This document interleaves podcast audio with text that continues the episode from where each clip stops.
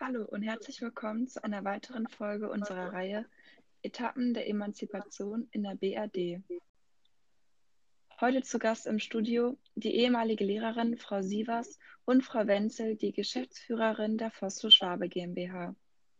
Frau Sievers, Sie haben 1956 Ihre Ausbildung zur Lehrerin abgeschlossen. Wie haben Sie sich gefühlt, als das Bundesverfassungsgericht die Zölibatsklausel knapp ein Jahr später für rechts- und verfassungswidrig erklärt hat? Das war für mich ein riesiger Befreiungsschlag. Mein Mann hat zwar genug Geld verdient, aber ich hätte mir nicht vorstellen können, meinen Beruf aufzugeben. Zu der Zeit war das ziemlich ungewöhnlich. Von den Frauen wurde erwartet, dass sie ihre Erfüllung in der Familie finden.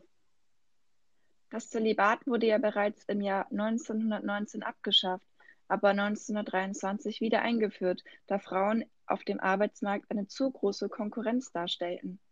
Die Benachteiligung gipfelte in der ledigen Steuer, einem zehnprozentigen Lohnsteueraufschlag, der einen Anreiz zur Heirat darstellen sollte.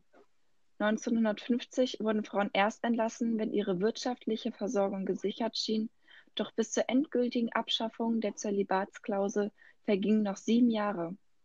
Frau Wenzel, Sie sind alleinerziehende Mutter von zwei Kindern und Geschäftsführerin der Vossloh Schwabe GmbH. Wie schaffen Sie den Spagat zwischen Familie und Beruf? Ich hatte gar keine Wahl.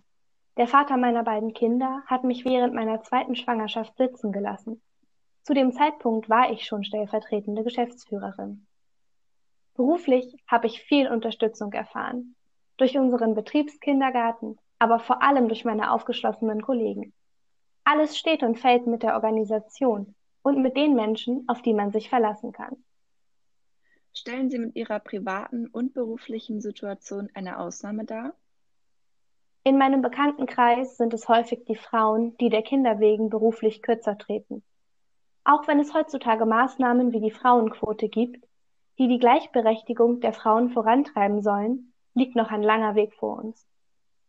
Frau Sievers, Sie haben den Vorurteilen getrotzt und der Gesellschaft gezeigt, dass Frauen der Doppelbelastung von Familie und Beruf sehr wohl standhalten können. Was möchten Sie unseren Hörern mitgeben? Veränderungen brauchen Zeit. Obwohl das Beschäftigungsverbot verheirateter Frauen im öffentlichen Dienst bereits 1954 aufgehoben wurde, hat es weitere drei Jahre gebraucht, das Zölibat für rechts- und verfassungswidrig zu erklären.